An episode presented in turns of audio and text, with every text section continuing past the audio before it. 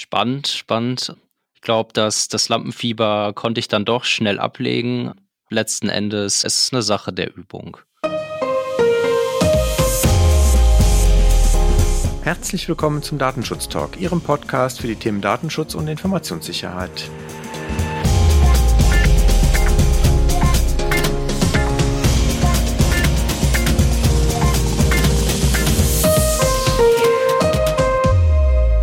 Heute ist Freitag, der 27. August und wir schreiben das Jahr 2021. Mein Name ist Heiko Gossen und an meiner Seite begrüße ich ganz herzlich. Ja, David Schmidt hier. Hallo Heiko. Hallo David.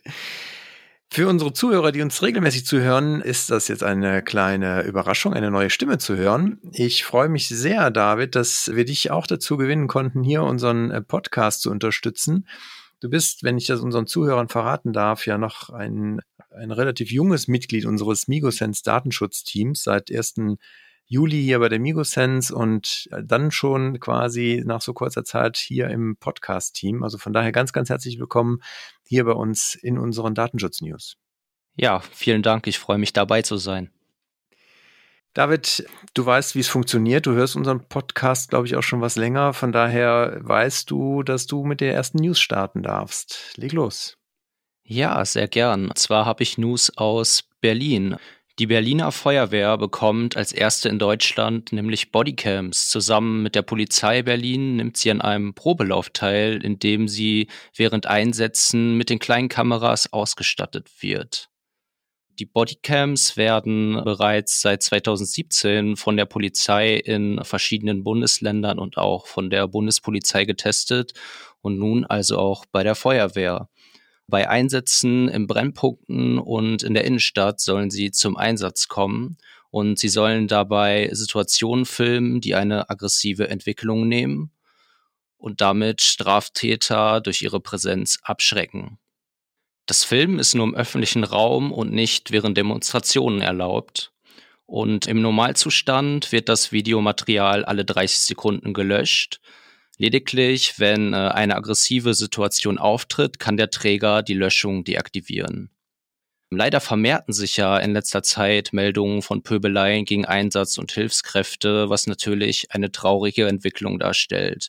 Maßnahmen dem entgegenzuwirken sind also begrüßenswert. Es bleibt aber abzuwarten, ob der Einsatz von Kameras den gewünschten Erfolg bringt.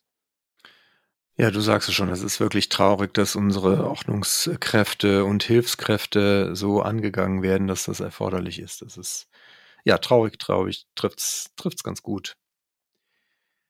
Meine erste Meldung bezieht sich auf Datenlecks, also tatsächlich mehrere. Und zwar Hintergrund ist ein ja, Konfigurationsfehler, der aber auch nicht ganz überraschend ist bei der Verwendung von Microsofts Low-Code-Angebot Power Apps.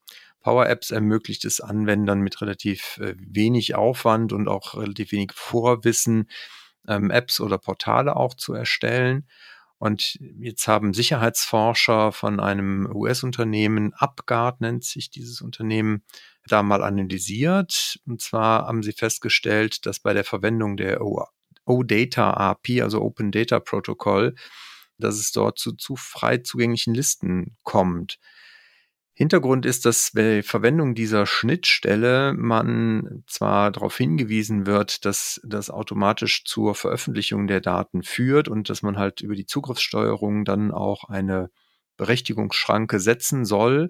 Allerdings, was Microsoft hier an der Stelle wohl übersehen hat, ist halt, dass A, die Anwender jetzt vielleicht nicht unbedingt Sicherheitsexperten oder besonders hinsichtlich der Sicherheit auch geschulte Entwickler sind und auf der anderen Seite halt auch dass äh, dieses, diese Voreinstellung natürlich auch nicht ganz optimal ist. Also Microsoft hat das halt geprüft, hat gesagt, nee, ist kein Fehler, es ist eigentlich so, wie es sein soll, also so, wie es auch vorgesehen ist, hat aber trotzdem reagiert und jetzt auch erkannt, dass einerseits dieser Warnhinweis vielleicht nochmal deutlicher hervorgehoben werden soll und zum anderen aber auch die Default-Einstellung geändert, sodass jetzt bei dieser Verwendung für neue Portale diese Tabellen standardmäßig halt mit dem Zugriffsschutz auch versehen sind und Power Apps Nutzer dann eine externe Freigabe auch explizit einrichten müssen. Meine nächste Nachricht stammt aus den USA und zwar geht es um eine weitere Datenpanne. Wir hatten ja kürzlich erst von der Datenpanne bei T-Mobile berichtet und nun soll es den äh, Telekommunikationskonzern AT&T getroffen haben. Es wird berichtet, dass eine Gruppe von Hackern eine Sicherheitslücke ausgenutzt hat und so Daten von über 70 Millionen Betroffenen in den USA gestohlen haben soll. Die Hackergruppe Shiny Hunter hat bereits eine kleine Probe dieser Daten in einem Untergrundforum veröffentlicht, quasi als Vorgeschmack. Die Daten sollen Sozialversicherungsnummern, Geburtsdaten und Pins von Nutzern enthalten. Und am Ende soll der komplette Datensatz zum Kauf angeboten werden. AT&T hat den erfolgreichen Angriff allerdings dementiert. Eigenen Ermittlungen zufolge soll es sich hierbei um veraltete Daten handeln und die Daten sollen auch nicht aus dem System des Unternehmens gestohlen worden sein. Letzten Endes bleibt abzuwarten, ob die Hacker die Daten tatsächlich erbeutet haben und ob diese dann auch zum Kauf angeboten werden. 70 Millionen ist natürlich eine Hausnummer. Dann sind wir mal gespannt, was, was da noch zutage kommt. Ich komme zu unserem Hauptthema und komme damit nach China. Man wirft den Chinesen ja gerne vor, dass sie hier in anderen Ländern, auch in Europa, Know-how klauen und das äh, umsetzen. Das haben sie jetzt in einem Bereich getan, wo das sicherlich nicht zu einem Vorwurf werden wird, nämlich beim Datenschutzrecht. Im 1. November soll China sein erstes Datenschutzgesetz zum Schutz personenbezogener Daten bekommen oder dann soll es in Kraft treten.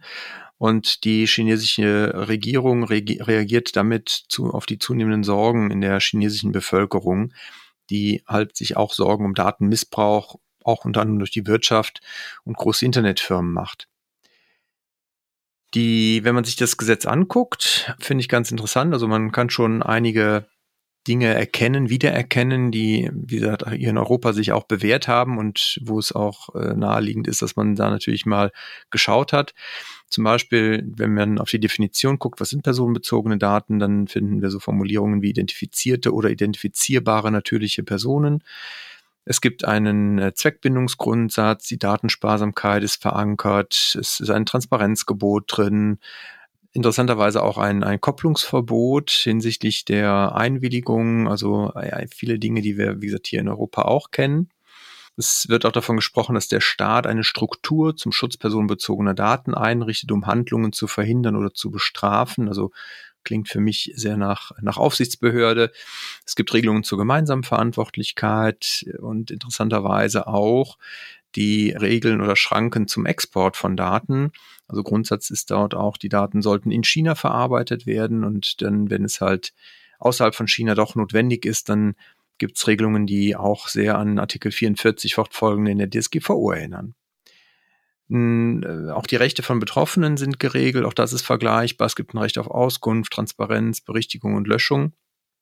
Und ganz besonders interessant, und das ist dann der Punkt, wo man nicht abgeschrieben hat, sondern wo man auch mehr macht, als das hier in Deutschland ist. Es gibt eine Nachlassregelung für die betroffenen Rechte. Bei Verstorbenen, dann dürfen die direkten Angehörigen die Rechte des Betroffenen auch geltend machen, sofern der Verstorbene nicht zu Lebzeiten etwas anderes verfasst oder erlassen hat. Also in diese Richtung sehr spannend. Die staatlichen Stellen sind, äh, so wie Heise berichtet, allerdings von ausgenommen von der Anwendbarkeit. Das heißt, man hat das ja, im Zweifelsfall auch ein bisschen klarer gemacht als hier in Deutschland vielleicht, wo zwar die gesetzlichen Regelungen für die staatlichen Stellen und die behördlichen Stellen auch gelten, aber wie wir alle wissen, es ja dort nicht zu so Sanktionsmöglichkeiten mit Bußgeldern und so kommt. Da hat man dann in China direkt gesagt, die müssen sich dann nur an die entsprechenden anderen Gesetze halten, die zur Erhebung und Verarbeitung von Daten ja, Regelungen enthalten. Wie Beobachter das einschätzen, ist die Regierung in Peking vor allen Dingen mit diesem Gesetz wohl daran interessiert, die Macht auf dem einheimischen Technologiesektor weiter einzudämmen.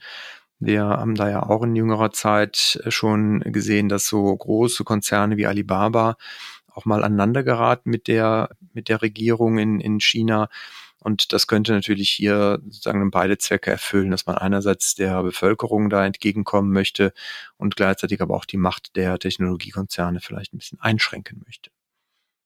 Ja, ein sehr interessantes und auch praxisrelevantes Thema, wie ich finde, da unter unseren Hörern mit Sicherheit auch diejenigen sind, die Geschäftskontakte nach China pflegen. Bleibt zu beobachten. Wir bleiben international. Meine nächste Nachricht kommt nämlich aus Russland. Die russische Medienaufsicht verhängt nämlich Bußgelder gegen US-amerikanische Internetkonzerne, weil diese sich weigern, die Daten russischer Nutzer auf Servern im Inland zu speichern. Demnach soll Facebook umgerechnet ein Bußgeld von 171.000 Euro bezahlen. Twitter soll es mit 194.000 Euro treffen und WhatsApp mit 46.000 Euro. Aus den gleichen Gründen war gegen Google bereits dieses Jahr ein Bußgeld verhängt worden in Höhe von 35.000 Euro und der Anbieter LinkedIn ist bereits gesperrt. Kritiker sehen in dem Vorgehen nicht nur Aspekte des Datenschutzes, sondern auch politischen Aktionismus, da die Anbieter sich weigern würden, konsequent in Russland unerwünschte Inhalte zu löschen. Das heißt, es ist aber kein Freikaufen, oder? Also die, die werden dann mit dem Bußgeld nicht aus dieser Pflicht entlassen werden, oder? Letzten Endes stellt sich die Frage, wie, wie hoch man diese Bußgelder dann skalieren wird, bis es wehtut, weil wenn wir uns diese Beträge anschauen, dann tut das diesen Unternehmen natürlich jetzt noch nicht wirklich weh. Das war auch mein erster Gedanke. Dann gehen wir nochmal zurück in die USA und zwar gucken wir einmal auf die Universität Austin im Bundesstaat Texas. Die hat nämlich im Jahr 2021 viel Gebrauch von dem Softwarepaket Proctorio gemacht.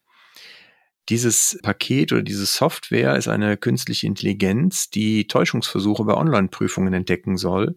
Und da gab es jetzt etliche Beschwerden von studentischen Gruppierungen, die dann nicht nur sozusagen einen hohen psychologischen Druck natürlich sieht, sondern vor allen Dingen halt auch Fehlinterpretationen der Software.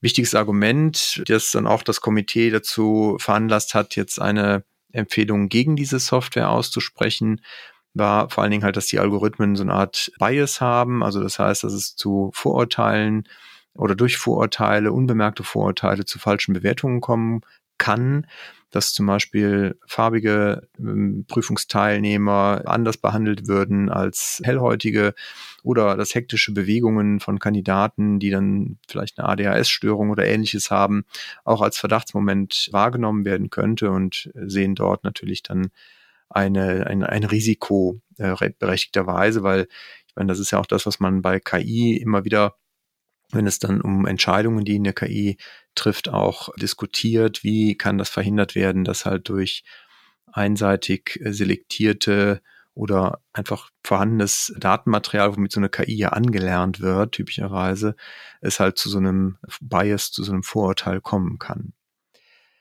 Dementsprechend ist es natürlich auch hier in Deutschland nicht ganz unumstritten, wenn halt so Überwachungen durch Spähsoftware von Studierenden zum Beispiel gemacht wird. Gibt es ja auch, hatten wir ja hier in den News auch schon an verschiedenen Stellen äh, darüber gesprochen, dass es auch Urteile gibt, dass das halt nur in sehr gewissem Umfang überhaupt zulässig ist und dementsprechend ja, nicht verwunderlich, aber umso schöner, wenn dann auch in so einem äh, Land wie in den USA man zu der Erkenntnis kommt, dass so eine KI nicht nicht unbedingt fehlerfrei sein muss und nicht äh, allmächtig ist. Und man vielleicht auch mal wieder auf den gesunden Menschenverstand zurückkommt und sagt, naja, vielleicht geht's auch anders. Ja, ich glaube, dass der Einsatz von technischen Tools im Umfeld von Universitäten und vor allem im Umfeld von Prüfungen uns noch weiter begleiten wird. Ich habe die eigene Erfahrung jetzt gemacht, dass das Abhalten von Prüfungen in Zeiten der Corona-Phase ja eine ganz besondere Herausforderung für alle Beteiligten ist. Das heißt, wir können hier direkt mit Augenzeugen und Live-Berichten quasi von dir rechnen in Zukunft. Sehr gut. So soll es sein, oder? Ich mache weiter mit Veranstaltungstipps. Und zwar habe ich zwei Veranstaltungen vom LFDI Baden-Württemberg mitgebracht, die demnächst stattfinden. Einmal am 14. September ab 18.30 Uhr redet der Landesbeauftragte für den Datenschutz und die Informationsfreiheit Stefan Brink mit Harald Welzer über das Thema vom Follower zum mundigen Bürger Freiheit muss man wollen. Eine wirklich interessante Schlagzeile, wie ich finde, dass sich natürlich für mich auch immer die Frage stellt, wie kann ich denn den Schutz meiner persönlichen Daten auch privat äh, vorantreiben und was muss ich dafür tun oder kann ich als Autonormalbürger dafür tun?